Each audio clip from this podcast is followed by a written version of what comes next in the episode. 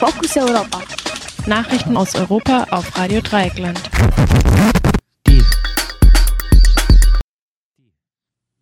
Die, Fokus Europa Nachrichten am Freitag, den 19. März. Zunächst der Überblick. Frankreich verhängt nun doch neuen Teil-Lockdown. Berliner Klinik geht juristisch gegen Verbreiten eines Gerüchts über Impftote vor. Anteil der Schiene am Güterverkehr ist allen Versprechen zum Trotz rückläufig. Fidesz verlässt nun endgültig die EVP-Fraktion im EU-Parlament. Schon wieder ein CSU-Abgeordneter zurückgetreten. Und nun zu den Themen im Einzelnen. Frankreich verhängt nun doch neuen Teil-Lockdown. Nachdem die Zahl der täglichen Neuinfektionen am Mittwoch auf 38.500 gestiegen war, hat die französische Regierung nun doch einen Teil-Lockdown für ca. 20 Millionen Menschen im Großraum Paris, in der Region Haute-de-France und äh, im Gebiet im Nordosten von Paris bis zur belgischen Grenze und dem Ärmelkanal und an der Côte d'Azur verhängt. Schulen, Lebensmittelgeschäfte und Buchläden bleiben offen. Andere Geschäfte und Dienstleister wie Friseursalons müssen schließen. Das Haus darf nur bis zu einem Radius von 10 Kilometern verlassen werden, aber nicht um andere zu treffen. Anfang des Jahres hatte der französische Präsident Macron erklärt, er wolle sich die Politik nicht mehr von WissenschaftlerInnen diktieren lassen. Einen dritten Lockdown werde es nicht geben. Mit einer nächtlichen Ausgangssperre schon ab 18 Uhr versuchte Macron, die Infektion im Schach zu halten. Einige Zeit stagnierten sie tatsächlich auf hohem Niveau, doch das Virus mit seinen Mutanten hielt sich dann doch nicht an die Ansagen des Präsidenten. Apropos, was ist eigentlich mit Deutschland? Oder anders gefragt, was macht Frau Dr. Merkel gerade so beruflich? In ihrem Job als Bundeskanzlerin ist sie ja wohl nicht mehr, sonst müsste sie sich irgendwie um die auch in Deutschland explodierenden Fallzahlen kümmern und nicht einfach warten, bis auch die Armin Laschet die Corona-Schmerzgrenze spüren. Die Inzidenz in Deutschland nähert sich wieder mit großen Schritten der 100 bzw. allen Zahlen darüber stand an diesem Morgen 95,6 nach 90 am Vortrag.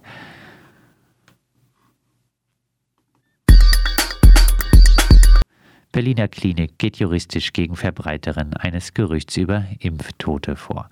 Auf Antrag der Berliner Sana-Kliniken hat das Landgericht Hamburg eine Verfügung erlassen, mit der es einer Frau untersagt wird, weiter zu behaupten, 50 Mitarbeiter in einer Klinik in Berlin-Lichtenfeld seien nach einer Impfung gestorben und alle Mitarbeiter seien darüber zum Stillschweigen verdonnert worden. Nach Angaben der Klinik erfreuen sich alle geimpften Mitarbeiter in beste Gesundheit. Die Annahme, dass es möglich ist, den Tod von 50 MitarbeiterInnen an einer einzigen Klinik einfach zu verheimlichen, bedarf schon eines gut entwickelten Glaubens an die Möglichkeit von Verschwörungen. Insgesamt gibt es nach der Impfung von mehreren Millionen meist älteren Menschen natürlich auch einige Fälle, in denen Menschen in zeitlicher Nähe zur Impfung gestorben sind. Diese Fälle werden aber registriert und auf ihre Ursachen untersucht wie etwa im Fall der Hirnverblutung bei einigen mit AstraZeneca geimpften. Anteil der Schiene am Güterverkehr ist allen Versprechen zum Trotz rückläufig. Auf Anfrage der Grünen hat die Bundesregierung mitgeteilt, dass der Anteil der Schiene beim Güterverkehr von 19 Prozent im Jahr 2019 auf 17,5 Prozent im vergangenen Jahr gefallen ist. Auch in absoluten Zahlen legte der Güterverkehr auf der Straße leicht zu. Die Bundesregierung hat offiziell das Ziel, den Anteil der Schiene am Güterverkehr bis 2030 auf 25 Prozent zu steigern. Schienentransporte sind mit einem geringeren Aufwand an Energie möglich und daher klimafreundlicher als Transporte auf der Straße.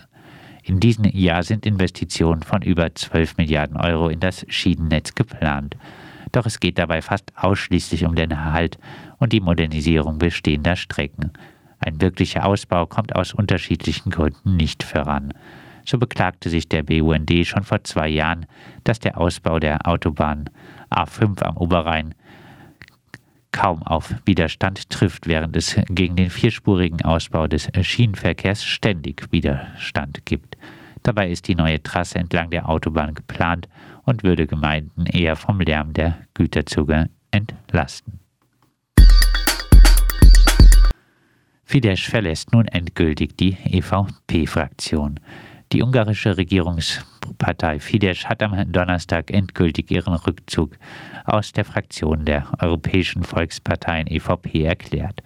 Diesen Schritt hatte der ungarische Ministerpräsident und Fidesz-Vorsitzende Orban bereits vorher angekündigt. Auch innerhalb der EVP-Fraktion war Orbans autoritärer Regierungsstil immer häufiger kritisiert worden.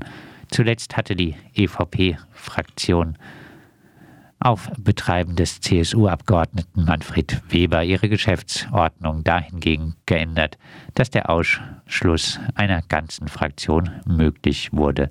Es war klar, dass dieser Schritt auf Fidesz zielte. Also zog Orban seine Parlamentarierinnen lieber gleich selbst zurück, weil es immer besser aussieht, wenn man von selbst geht, als wenn man einem die Türe gewiesen wird. Weber war Spitzenkandidat der EVP-Fraktion bei den Europawahlen 2019 und wollte auch Präsident der EU-Kommission werden. Die Staats- und Regierungschefs, insbesondere Macron und Orban, wollten aber keine Kandidaten aus dem Parlament und kürten überraschend Ursula von der Leyen zur Präsidentin der Kommission. Dies hat sicher auch das Verhältnis von Weber und Orban nicht verbessert. Bisher war gerade die CSU immer durch ihr relativ entspanntes Verhältnis zu Viktor Orban aufgefallen. Das galt auch für Manfred Weber persönlich, der etwa in der Flüchtlingsfrage für einen Schulterschluss mit Viktor Orban plädierte. Schon wieder ein CSU-Abgeordneter zurückgetreten. Der 39-jährige CSU-Abgeordnete Tobias Zech hat sein Mandat und seine Parteiämter niedergelegt. Diesmal geht es weder um sechsstellige Provisionen beim Vermitteln von Schutzmasken noch um bezahlte Propaganda für den aserbaidschanischen Diktator Aliyev. Zech wird vorgeworfen, im Jahre 2016 seine Tätigkeit als Abgeordneter und seine Tätigkeit aufgrund eines Beratervertrages für die konservative äh, nordmazedonische Regierungspartei WMRO nicht auseinandergehalten zu haben. Zech räumte ein, dass, es, dass er mittlerweile anders handeln würde. Zech gehörte dem Bundestag von 2013 bis 2017 an und erneut als Nachrücker ab 2020 bis Donnerstag dieser Woche.